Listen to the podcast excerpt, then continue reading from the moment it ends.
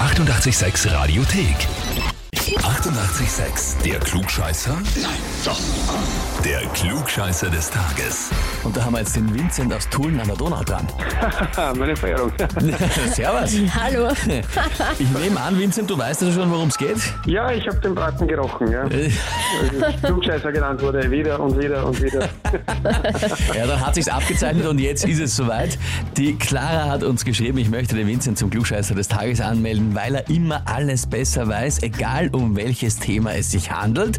Er ist ein wahrer Klugscheißer, schreibt sie. Ja, schön. Gibst du ihr also recht? Ich könnte ihr ein bisschen recht geben. Ja. Könnte. Okay.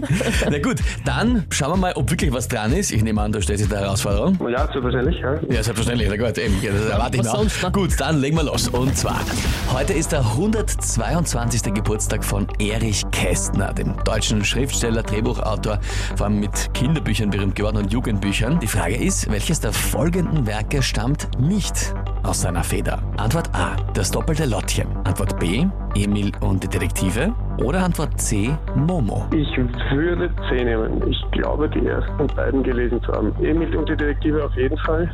Und A sagt mir was. Das doppelte Ich, Lottchen ich müsste schießen, aber ja, also ich muss schießen und ich würde 10 nehmen. Auf C. Ne? Verfilmt alles worden irgendwie einmal. Also das ist alles sehr Mhm. Als Kinderserie erfolgreich. gibt's da Ja, auch, äh, Emil, genau, Serie Momo zum Beispiel gibt es als Kinderserie. auch. Mm, Und als Film alles, ja. Mhm, auch als ja. Film, ja. Mm, Okay, Ja, mhm. gut. Dürfte ich Pech gehabt haben, ich habe keins von den beiden gesehen. Ah, okay, ja.